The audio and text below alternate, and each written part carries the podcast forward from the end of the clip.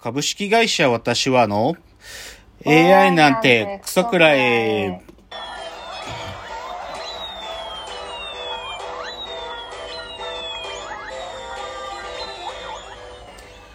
群馬が生んだ怪談時、株式会社私は社長の竹之内です。サブカル研修生4代目アシスタントの深谷です。えーこの番組は大喜利 AI を開発する株式会社私は社長の竹之内が AI のことなんかお構いなしに大好きなサブカルチャーについてサブカルリテラシーの低い社員に丁寧にレクチャー。言い換えれば無理やり話し相手になってもらう番組です。ということで126回目の放送ですけども、いやーなんかすごい1週間でしたね。なんかオリンピックが始まって、だけど昨日、一昨日と、えーコロナの感染者がまあめ激増えしててみたいな、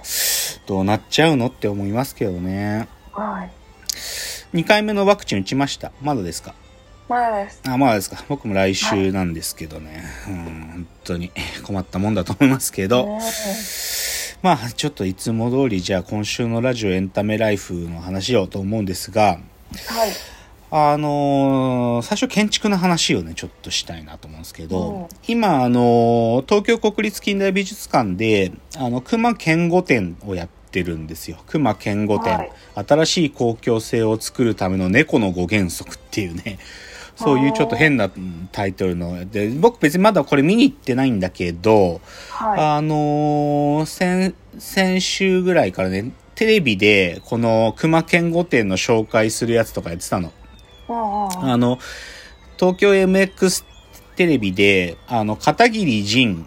ラーメンズの片桐仁がやってる、私の芸術劇場っていうね、本当に20分ぐらいの番組があるんだけど、そこで熊健吾展の紹介してたし、あと、あの、BS 日テレで、おぎやはぎさんがやってるブラビラ、ブあ、ブラブラ美術館っていうのを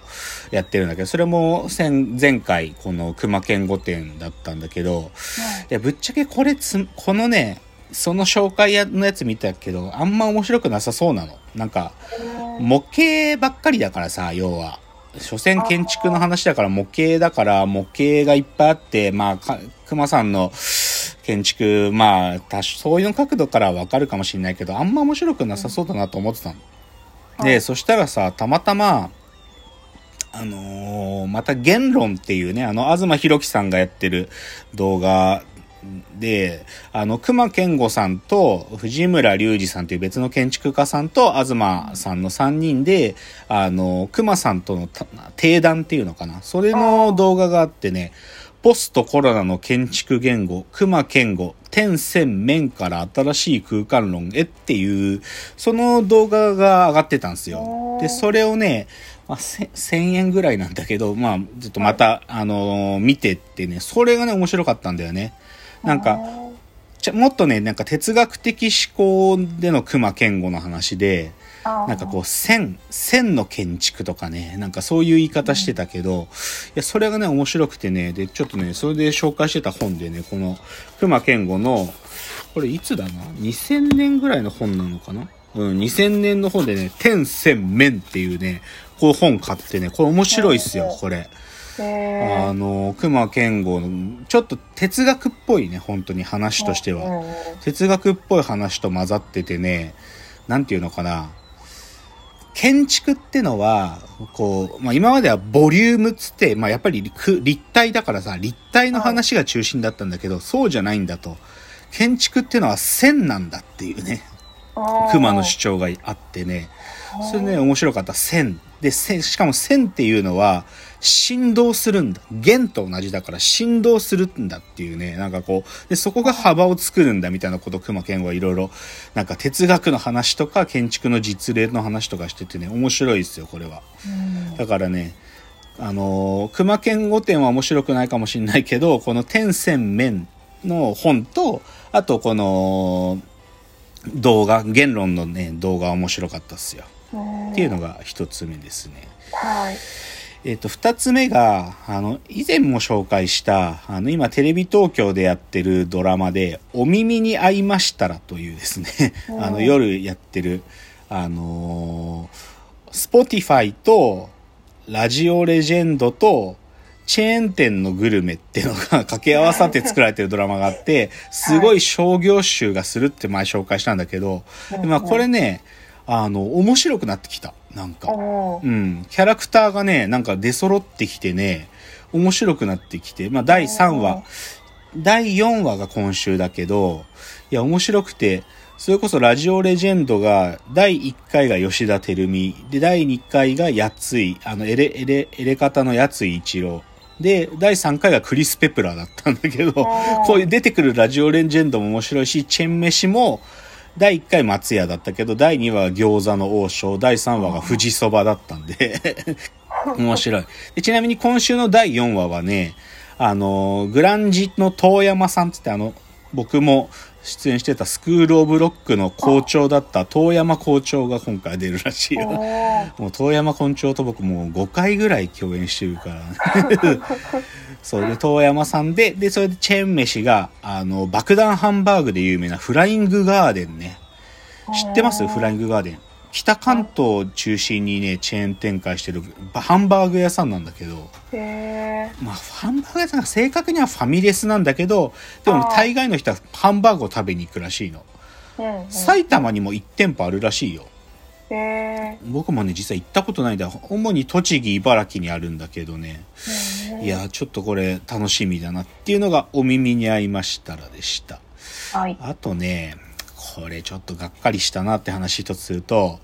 あのー今、これね、映画し、映画界で、ホラーってジャンルでね、はい長らくホラーのヒットってなかったんですよ。うん映画で。だけど、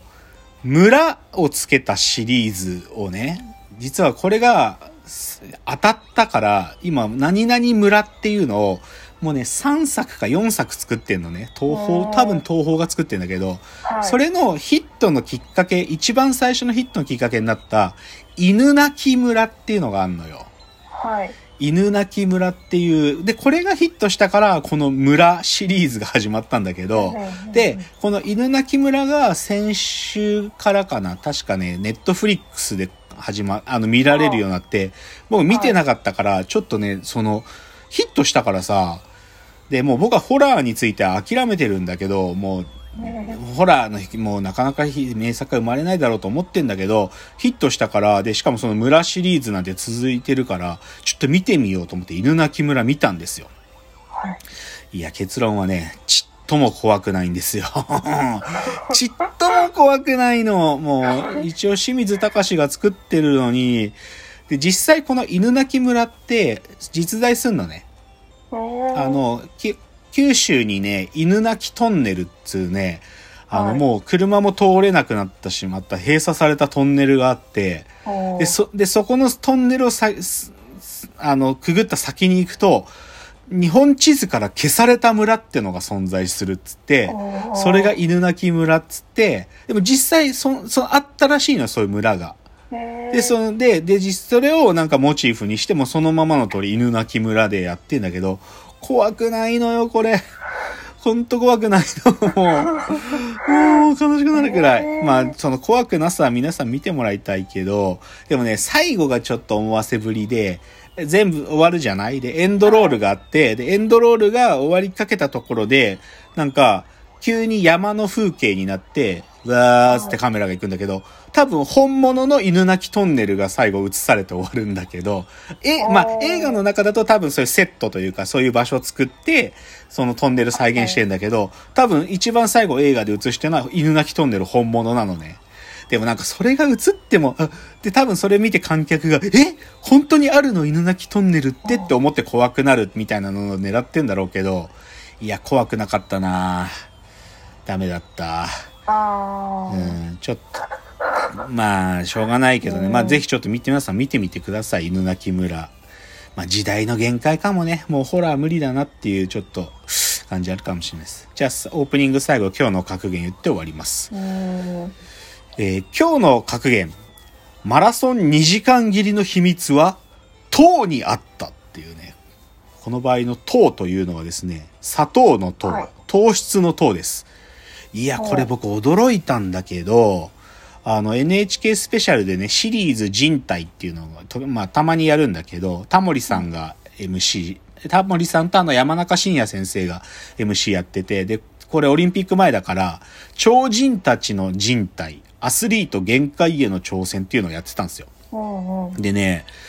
あの、見てて驚いて、でね、マラソン選手の話してて、はい。あの、キプチョゲっていうね、今ケニア、まあ、俺今度オリンピックも出るけど、ケニアの最強ランナーがいて、こいつが2019だったか20だったか、あの、マラソンでね、2時間切りをしたんですよ。ついに夢の。はあ1時間59分40秒で走ったの。はい。で、じゃあなんでキプチョゲが走れたのかっていうので、今までね、そのケニア人が速いっていう理由付けって、